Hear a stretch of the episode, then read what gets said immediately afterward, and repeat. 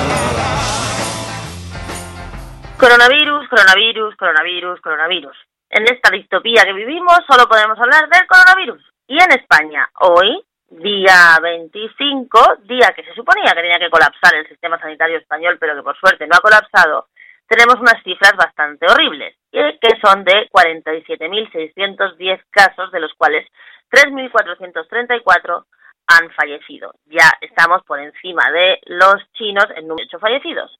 Sin embargo, hay iniciativas, no paran de haber iniciativas para que la gente pueda ayudar, pueda hacer cosas o también se pueda sacar provecho de esta situación. Por ejemplo, nos queremos hacer eco de que Cruz Roja ha puesto ha publicado un curso online gratuito sobre el coronavirus. Lo podéis ver en la página web de Cruz Roja eh, en las que se, en la que destaca, como digo, un curso abierto y gratuito sobre el coronavirus que ha sido desarrollado por Cruz Roja y que ha sido consultado por 200.000 personas. Más que un curso, se trata de una píldora bien organizada con información seria y contrastada, ideal para luchar contra las fake news y basándose en información real os lo recomiendo mucho. Ya sabéis que desde DLV Radio solo compartimos eh, información oficial sobre el coronavirus porque bastante histeria colectiva y ya como para que encima estemos dándole rollo, dándole bola a los bulos.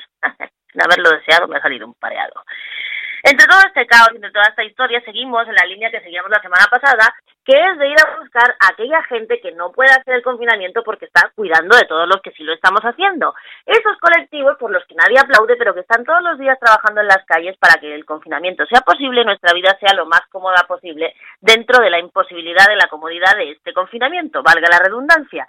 Y esta semana nos hemos ido a hablar con un viejo conocido, eh, con un amigo de este programa, con un colectivo muy amigo de este programa que son los Riders y nos hemos ido a hablar con Bader, que ya lo hemos entrevistado aquí alguna vez, porque los Riders, esos mensajeros de comida y de todo tipo de cosas que están sobre sus bicis y sobre sus motos en las calles de casi todas las grandes ciudades de España, están todavía hoy en la calle, están ayudando a que se cumpla el confinamiento, están llevando no solo comida, sino también productos de farmacia, medicamentos y sobre todo están llevando comida a las personas mayores, están haciendo un servicio social incluso en precarizado laboralmente, sigue en las calles trabajando en el, frente contra el coronavirus. Aquí os dejamos la entrevista con Baden sobre cómo están pasando los riders el coronavirus en las calles. Bueno, pues hoy en la Escuela con Nuria tenemos a un viejo conocido, un amigo de este programa, de todo, todo su colectivo es amigo de este programa, y en este recorrido que estamos haciendo de los héroes a los que nadie aplaude a las 8 de la tarde, pero que nosotros queremos reconocer,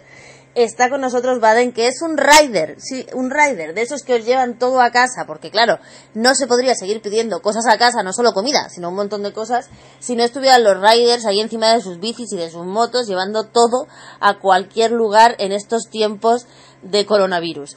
Baden, ¿cómo estás? ¿Cómo estáis todos? ¿Qué tal vais del colectivo de los riders? Pues la no, muy bien. En primer lugar, le doy las gracias por esta entrevista así a más o menos la gente pues ya sabrá más o menos nuestro día a día con estos tiempos difíciles y nada, aquí repartiendo. ¿Qué es lo que más estáis repartiendo ahora? ¿Comida o también hacéis otros servicios? Sí, bueno, estamos dando servicio a, priori para gente de tercera edad, gente que no puede salir a la calle a buscar sus cosas básicas, ¿vale? Pero también estamos dando servicios a comida, eh, supermercados, eh, bueno, tenemos clientes particulares, vecinos, familiares que nos piden las compras, como ellos no pueden salir a la calle.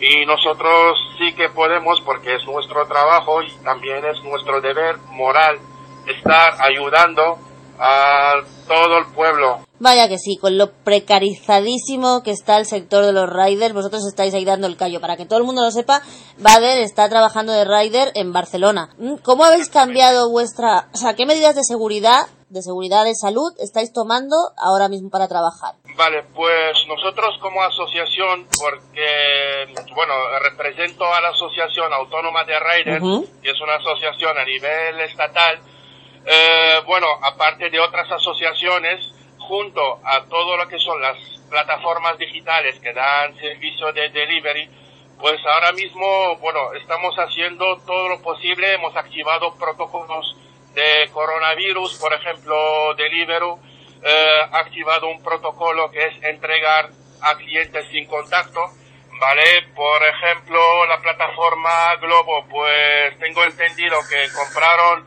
más de 133 mil máscaras, 70 mil guantes y 200 y 2.500 litros de desinfectantes para, ¿sabes? Para que su gente, bueno, para que sus eh, riders, sus colaboradores, sus couriers, ¿sabes? Que, que estén mejor protegidos.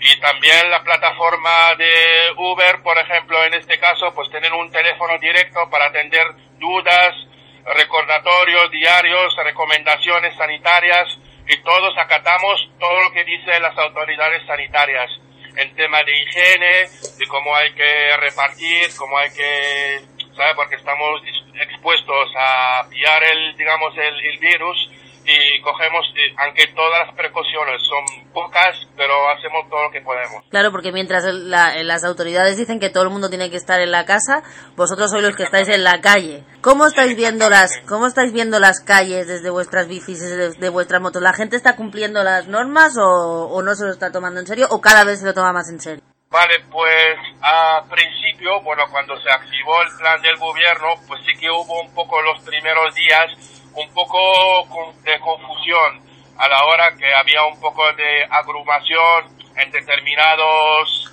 centros, en determinados mercados y luego como hemos activado muchos protocolos de seguridad, entonces pues hemos ido llamando a los partners, avisando a los riders, explicando a los clientes, mandando mails a los socios, ¿sabes? De las buenas prácticas, de las buenas praxis.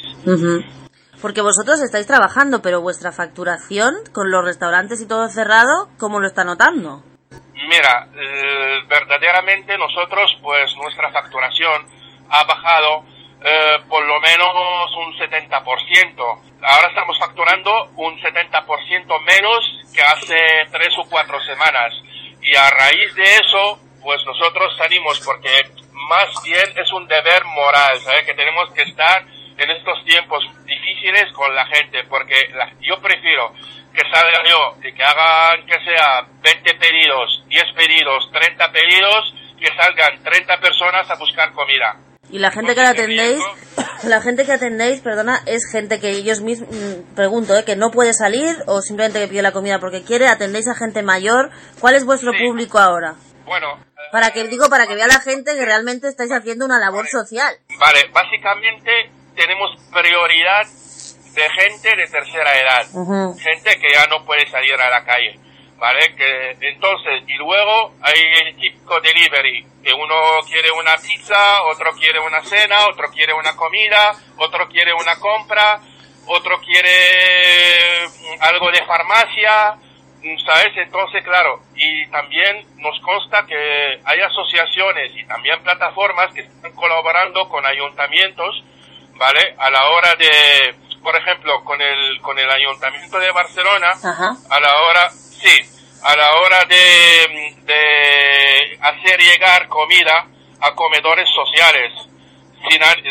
¿sabes? Pues muy bien. Y, y, ancianos del barrio. Entonces, me consta que hay algunas plataformas que sí que están colaborando con el Ayuntamiento de Barcelona. Y de verdad, y aunque nosotros, por ejemplo, como estamos expuestos y tenemos los ingresos verdad, que son por los suelos. Porque vosotros sois autónomos, o sea, vosotros tenéis que pagaros vuestra cuota de autónomo. Exactamente, de hecho yo hice un llamamiento, una carta al presidente del gobierno, como represento una asociación muy grande, ¿vale? Y también hablo en nombre de otras muchas, ¿vale? Entonces hemos hecho una carta al presidente del gobierno pidiendo que mientras dure el, digamos, el, el, la crisis del coronavirus, pues que suspende temporalmente la cuota de autónomo, pero que no, no solamente para los riders, pero para todos los autónomos, porque todos los autónomos nos, nos vemos muy afectados porque tenemos ingresos cero o poquísimo, ¿vale? Y tenemos que afrontar todo lo que son gastos como seguridad social, IVA, impuestos, ¿vale? Y mientras dure esta, esta crisis, pues llamamos al gobierno porque nosotros sí que confiamos en las medidas que ha tomado nuestro gobierno porque faltaría más, ¿sabes? Y, entendemos que son tiempos difíciles, difíciles, pero igualmente, mm, pero no nosotros también ATA, que es la, la Federación Española de Autónomos, también ha hecho el mismo llamamiento para que suspenda las cuotas de autónomo a partir del mes de marzo. Y una vez que se restablece la normalidad, entonces no habrá ningún problema de volver a pagar, porque se entiende que la gente otra vez saldrá a trabajar y pueden tener unos ingresos para poder afrontar esta situación. Comparto completamente tu petición, desde aquí la hacemos extensiva a todos. Yo, yo también soy autónoma, compañeros, sé perfectamente de lo que hablas y la verdad es que sí, que hay que tomar cartas con la gente que sale a trabajar cada día y que ahora mismo están siendo los más afectados como vosotros y que sin embargo pues seguís trabajando y seguís dando un servicio que también es esencial, ¿no? Porque la gente pues siempre ve realmente los, los sanitarios, los médicos, las enfermeras y tal, pero hay otros muchos servicios que son esenciales como el vuestro, sin el cual mucha gente mayor seguramente no podría comer y no se están reconociendo tanto. Porque tú qué opinas de que salgan a aplaudir a todo el mundo menos a los riders? Porque el otro día hablábamos también aquí con una estanquera que preguntábamos. a ver, me parece, de verdad, me parece que todo lo que son nuestras fuerzas de seguridad, eh, nuestra, nuestros profesionales sanitarios, eh, gente de protección civil, bomberos, riders, ¿sabes? Todos los profesionales, toda la gente que se involucra con la sociedad en estos tiempos difíciles, un, fuerte aplauso, ¿sabes? Porque están haciendo una labor de verdad que solo Dios lo puede compensar, porque no hay nada ni palabras para decir que eh, los sanitarios, las enfermeras, los médicos se están dejando la piel, la policía está haciendo todo lo que está en su mano para poder cumplir con la ley. Mm, nuestros compañeros riders pues dejan a sus familiares, a su gente querida y salen a la calle para dar un servicio ¿vale? Porque España nos necesita. Y como tal, nosotros sí que estamos a pie de cañón y a pie de calle. Vale, muchísimas gracias. Que sepa todo el mundo que puede llevar a un rider y le llevará lo que haga falta. No solo comida, sino medicinas y, lo que, y lo que, todo lo que haga falta llevar. Es así, ¿verdad? En cualquier parte donde estáis. Muchísimas gracias por estar aquí. Yo os aplaudo de corazón porque sois, unos, sois una gente súper valiente y estáis haciendo todo lo que podáis porque la gente esté mucho mejor. Vale, pues gracias por estar en la escuela con Nuria, hasta vuestra casa y esperamos poder vernos pronto y tocarnos que estamos ya muy hartos de no poder vernos. pues nada, muchas gracias. Que Venga. un buen día. Un abrazo, gracias, hasta luego.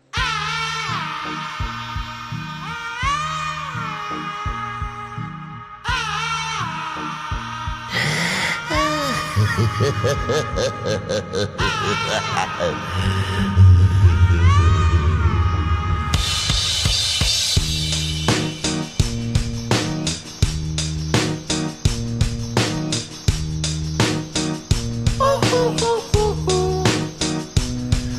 ain't happy.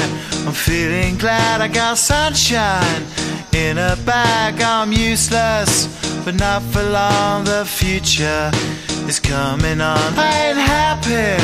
I'm feeling glad I got sunshine in a bag. I'm useless, but not for long. The future is coming on. It's coming on. It's coming on. It's coming on. It's coming on. Finally, someone let me out of my cage. Now, time for me is nothing cause I'm counting no A's. Nah, I couldn't be there. Nah, you shouldn't be scared. I'm good at repairs and I'm under each snare. Intangible. Bet you didn't think so I command you to. Panoramic view. Look, I'll make it all manageable. Pick and choose, sit and lose. All you different crews, chicks and dudes who you think is really kicking tunes. Picture you getting down in a picture tube. Like you lit the fuse. You think it's fictional, mystical? Maybe spiritual hero who appears in you to clear your view when you're too crazy. Lifeless to those, the definition for what life is. Priceless to you because I put you on the hype shit. You like it? Gun smoke, you're righteous with one toke. You're psychic among no possess you with one go. happy. I'm feeling glad I got sunshine in a bag. I'm useless, but not for long. Bueno, pues en toda esta historia del coronavirus también hay quien no tiene bastante con la maldad que supone, supone la propia enfermedad, sino que se dedica a intentar reventar un poco más la situación. Recogemos una noticia de la cadena SER que dice que la policía ha detectado un intento de ataque por email para romper, ojo, todo el sistema informático de los hospitales. No quiero ni imaginar lo que eso podría significar que todos los aparatos que van por ordenador y todo lo que tiene control remoto se fuera al carajo en todos los hospitales. Imaginaros, todos los aparatos de las UCI, todos los aparatos de quirófano, absolutamente todo se iría al carajo y hay algunos hackers que están en eso.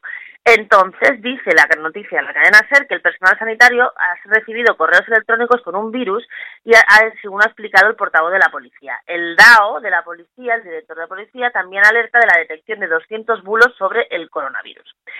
Como decimos, personal sanitario ha recibido en las últimas horas correos electrónicos con un virus destinado a atacar los sistemas informáticos de los hospitales. Según como, eh, ha explicado el director adjunto, el virus es muy peligroso, el virus informático, enviado por correo electrónico al personal sanitario y estaba destinado a romper todo el sistema informático de todos los hospitales públicos. El virus, detectado, ha explicado el director adjunto del operativo, que es Juan José Ángel González, iba dirigido al personal sanitario a través de un correo electrónico y la amenaza ha sido desactivada, pero recomienda extremar el cuidado a la hora de abrir enlaces de correos cuando además la procedencia es desconocida. Según él, la mejor protección es la prevención y ha recomendado que si se recibe uno de estos emails ni sea, no se abra ni siquiera para que se lo puedan introducir en el sistema. Las fuerzas y cuerpos de seguridad del Estado alertan además en torno a la proliferación de bulos, de fake news en WhatsApp y en redes sociales en plena crisis del coronavirus.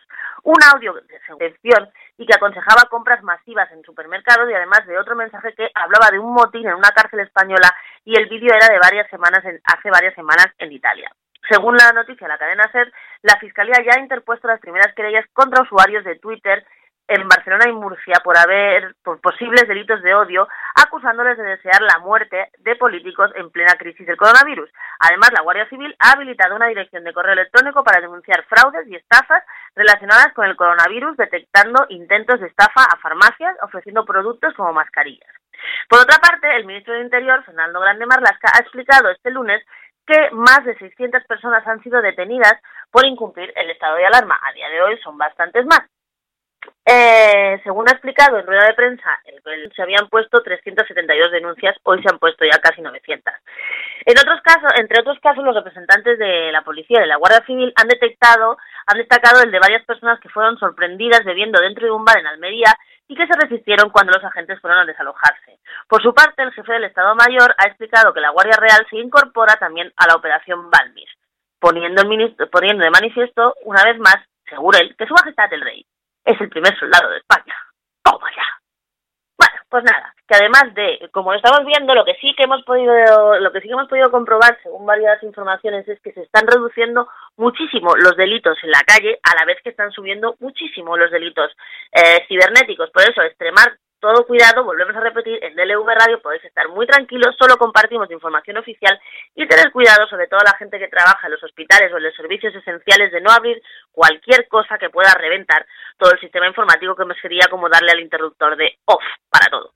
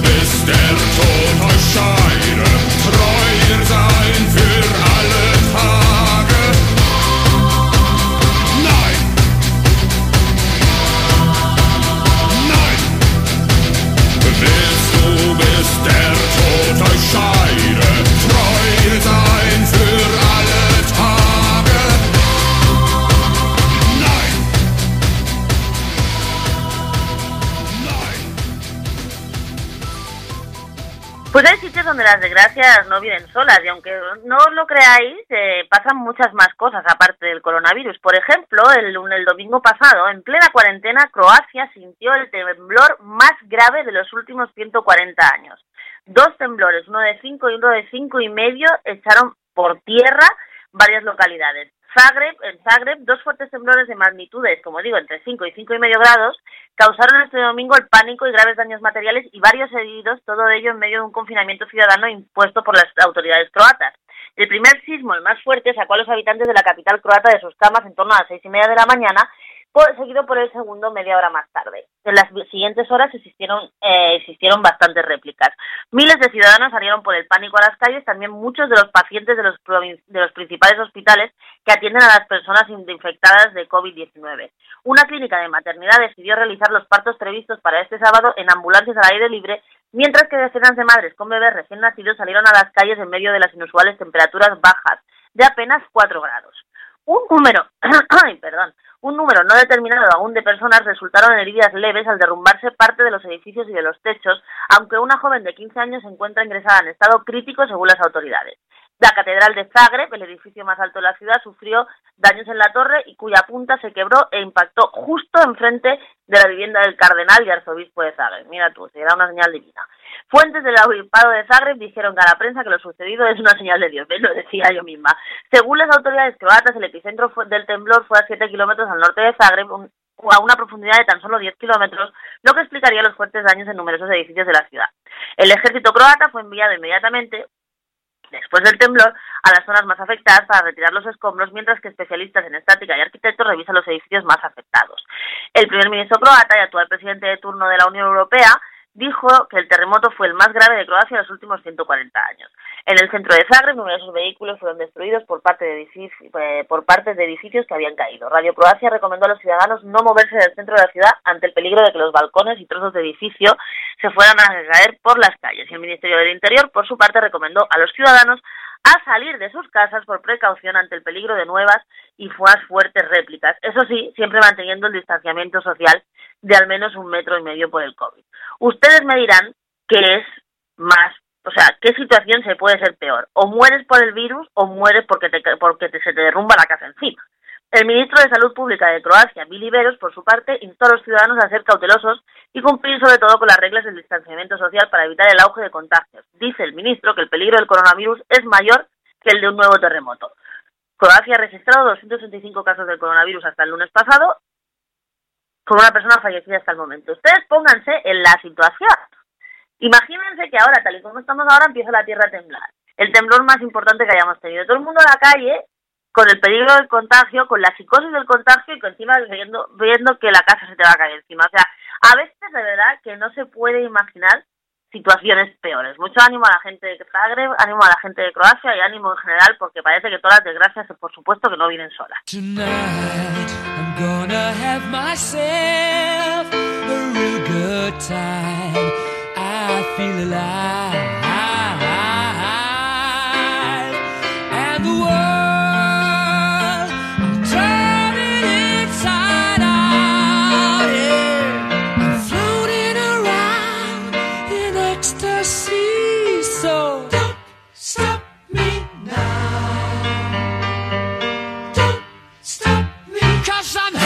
Good time Having a good time. A shooting star leaping through the sky Like a tiger Defying the laws of gravity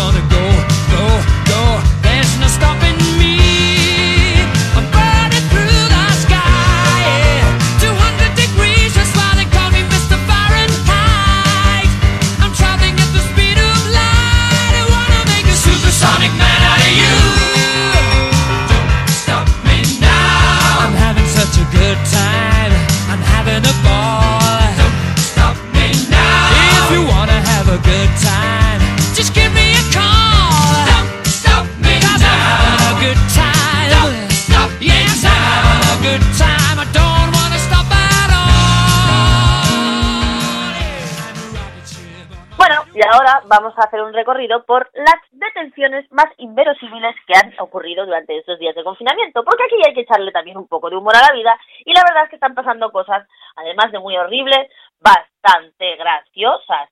Por ejemplo, de toda la gente que vosotros sabéis, no os ha parado la policía, porque si no os ha parado la policía no sois nadie. A mí, por ejemplo, otro día me paró la policía porque iba con el perro y al mozo de escuadra le pareció que el perro llevaba demasiado rato en la calle, no llevaba ni 10 minutos y el animalito no podía hacer caca. Y entonces cuando se acercó a mí el, co- el, el coche de la policía, de los mozos de escuadra, a decirme que hacía en la calle, le ofrecía al policía darle la cadena al perro, pero me miró mal y se fue.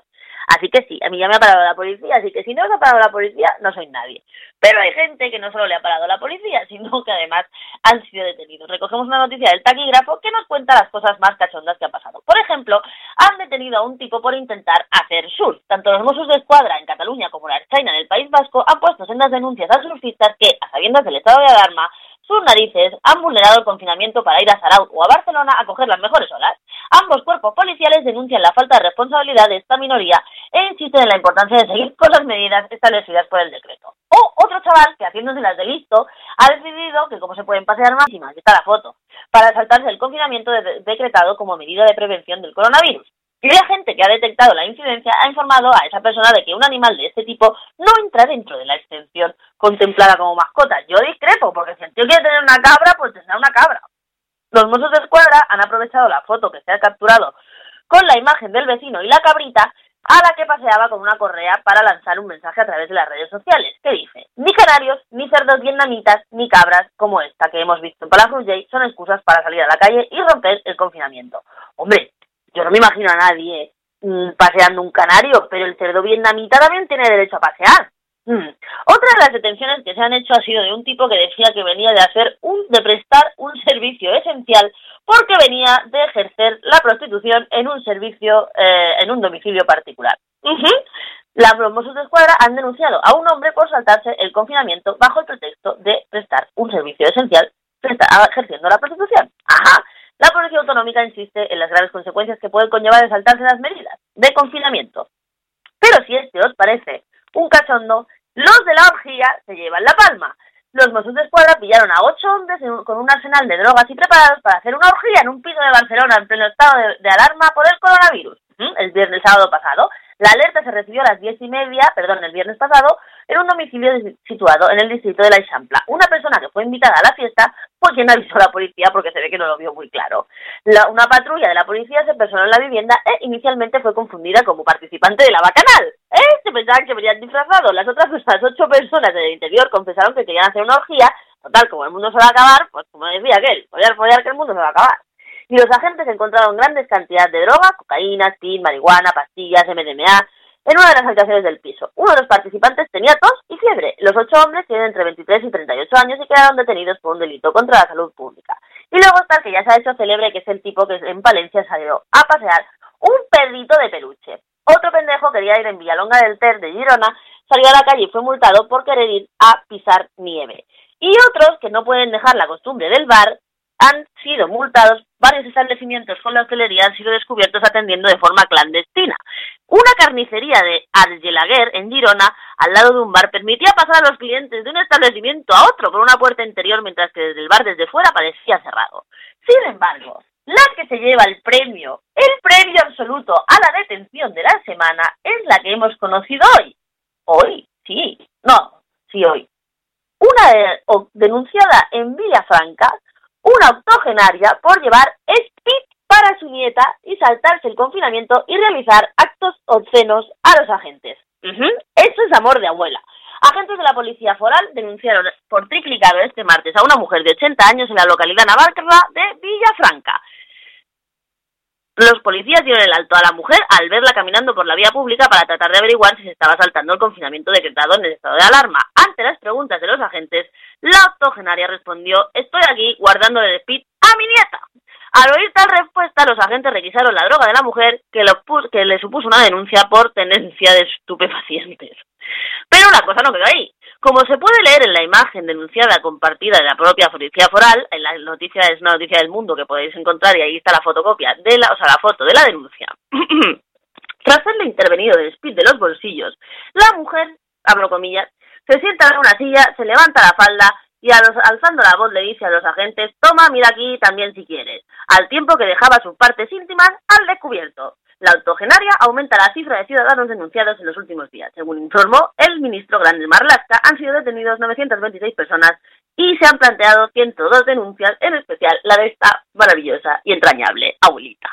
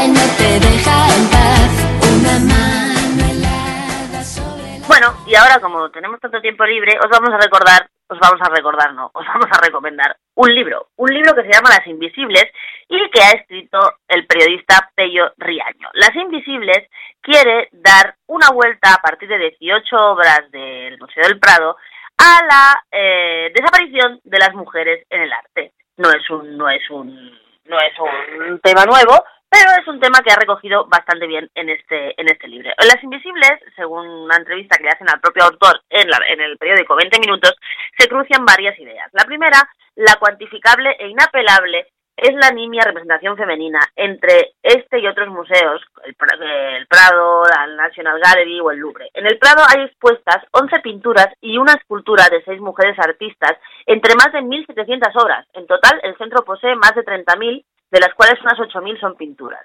Ellas son Clara Peters, So- Sofonisba Anguissola, Artemisa Genticelli, perdón, Gentileschi, Artemisa Gentileschi además a mí me gusta mucho, es la que hace el cuadro de cortarle la, la cabeza. Rosa Bonjour, Cristina Iglesias y Angélica Kaufmann. En la última década se han adquirido obras de tres mujeres y además de 120 hombres. En los almacenes hay más artistas enterradas, como la pintora Rosario Bates. La segunda idea que, se introduce en este libro tiene que ver con las palabras del autor con la corrupción, según palabras del autor. Muchos títulos de los cuadros que contemplamos durante la entrevista que se hace en- en los 20 minutos han sufrido cambios en los últimos siglos, al menos una decena de veces. ¿Por qué no vamos a poder alterarlos ahora? pregunta el autor. Estamos plenamente legitimados para ofrecer un relato de los acontecimientos y señala directamente a Pedro de Madrazo, al que llama en el libro portero del patriarcado, y en la, con- la conversación, en la entrevista, falsario, hijo de- del entonces director del Museo del Prado, quien se encargó durante más de cinco décadas de los catálogos de pintura e hizo lo que le vino en gana. Este historiador cambió en 1843, sin criterio científico, el título del único cuadro de Rembrandt que hay en el Prado, Judith en el banquete de Holofernes.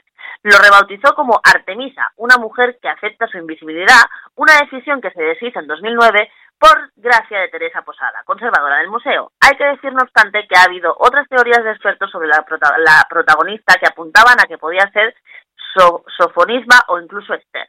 Madrazo fue también quien puso el nombre a las meninas, el cuadro al cuadro de- del cuadro de Velázquez, el del personaje secundario de la obra, con una carga peyorativa contra las mujeres que es evidente según el propio autor. Encadena esto con la tercera idea, según el autor, que es la supuesta ocultación. Si el ateniense Teseo utilizaba la palabra violar en la, metamorfosis de Ovidio, ¿por qué no puede modificarse el título del rapto de hipodamia, de Rubens? Dice el autor. El concepto del rapto de mujeres, muy utilizado en la mitología clásica, es desde su punto de vista un eufemismo que no reconocen los hechos. El rapto, me la rapto, ¿para qué? Pues para lo de siempre. Para lo que se sigue haciendo ahora. Le parece inconcebible además que en la web del Prado se haga notar que tanto en este lienzo como en el rapto de Proserpina, también el del autor flamenco, ellas, aterradas, apenas muestran signos de lucha y resistencia ante sus captores. La última idea que relance en este libro, que recordamos que es Las Invisibles, de Riaño, eh, cree el autor que el Prado adolece del mismo, eh, del mismo en las, es la del contexto que dice que el Prado adolece de, este propio contexto. Es las obras que, que expone y por eso mantiene un discurso de hace 200 años para una población de hace 200 años en pleno siglo XXI que excluía a la mitad de la población. Si un artista como Gino, Guido Reni fue misógino toda su vida, eso hay que contarlo, dice el autor. Si otro como Antonio Fillol, se- que se posicionó contra la opresión de la mujer con cuadros como La bestia humana, quedó ensombrecido por un Sorolla que optó por ir hacia donde estaba el dinero, no por culpa del no culpa al pintor de chicos en la playa de nada clara, sino que los hechos que hicieron alrededor de él lo convirtieron en un mito. El, el revisionismo cultural y de ficción es un asunto peleagudo. El autor, cuyas tesis reciben tantas críticas como loas, insiste en que las obras son intocables, no así el discurso de quienes las interpretan. Según el autor, no es que Rubens anulara a la mujer, es que los historiadores del arte han anulado a la mujer contando a Rubens. Todas las épocas y las comunidades, mantiene, están legitimadas para mirar hacia atrás y fiscalizar, pero con una argumentación contrastada, que se someta al consenso y al debate. Es muy distinto, opina, el, revisi- el revisionismo que puede hacer, por ejemplo, la Fundación Francisco Franco, formando pa- tomando parte de lo que le favorece. En el Museo del Prado se han organizado en los últimos años algunas exposiciones dedicadas a artistas mujeres, como Clara Peters, Sofonisba Aguisola y Livinia Fontana. Para el pasado 31 de marzo se tenía prevista otra llamada Invitadas, aplazada por la pandemia del coronavirus, que aborda el papel, el papel de la mujer en el arte del siglo XIX y principios del XX. Pero el autor del libro es escéptico con los cambios, aunque reconoce en Miguel Falomira, el director, el, el actual director del Museo del Prado, esa sensibilidad que está eh, que bueno que puede que, que- que puede cambiar un poquito. Falomir, el, el actual director del Museo del Prado, como decimos, ha reconocido públicamente que el museo como la sociedad ha sido machista, no solo con las artistas o las visitantes, a pesar de que históricamente mujeres como Isabel II, María Isabel de Braganza fueron cruciales para la institución. Nunca ha tenido jamás una al frente. En ese sentido, Riaño se apunta por un futuro nombramiento de María Chinchilla, actual directora adjunta. Hasta entonces pide una reflexión sobre el concepto de genialidad, atribuido siempre a artistas masculinos, los que tuvieron las oportunidades, o sobre por qué, aparte de, los, de la de los Jerónimos, las otras tres puertas del Prado se llaman Velázquez, Goya y Murillo. Lo dice desde su posición de converso, epíteto que le dedicó en un tuit Pérez Reverte. Epíteto, o sea, converso al feminismo, queremos entender. Pues está muy bien. O sea, ya a mí yo recomiendo libros y los recomiendo y hago spoilers porque a mí me pasa. Yo solo leo libros de los que me han hecho spoilers, la verdad, la mayoría de las veces, porque si te tienes que fiar solo por el título, la verdad es que no te enteras de nada. Así que recomendamos mucho este libro de Las Invisibles, que yo misma voy a intentar adquirir en cuanto acabe de leerme los 15 libros que tengo en cola. Las Invisibles.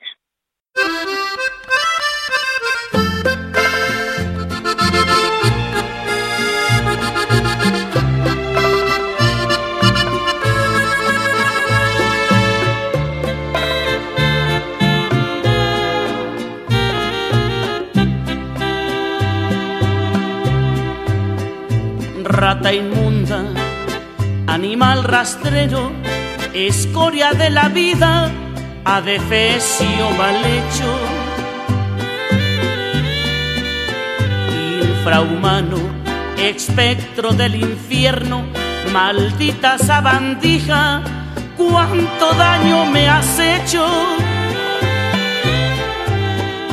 Uy, el rata de esta semana es de los que a mí me gustan porque se lo vamos a dar ni más ni menos que a un obispo, al obispo de Cuernavaca. Cuernavaca, para que, para que se sitúe la audiencia, es una ciudad que está en el estado de Morelos, en México, entre el DF y Acapulco, que le llaman la ciudad de la eterna primavera porque siempre hace buen tiempo.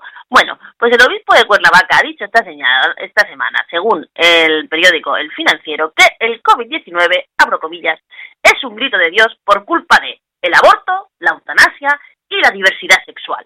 Ajá, y aquí tenemos al obispo de Cuernavaca diciendo estupideces como que, hijos, Dios nos está hablando, está gritando, vamos a escuchar, sepamos escuchar, estemos atentos, la vida es tan corta, de ahí entonces que hayamos decidido medidas drásticas por el bien de todos.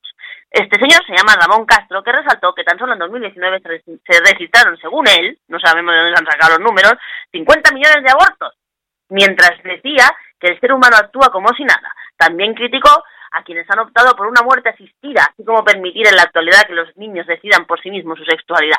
Total, que según este hombre, la culpa del esto del coronavirus no es más que la octava plaga del señor. Ahí te va el rata, pa' Cuernavaca. alimaña, culebra ponzoñosa, desecho de la vida, te odio y te desprecio. Rata de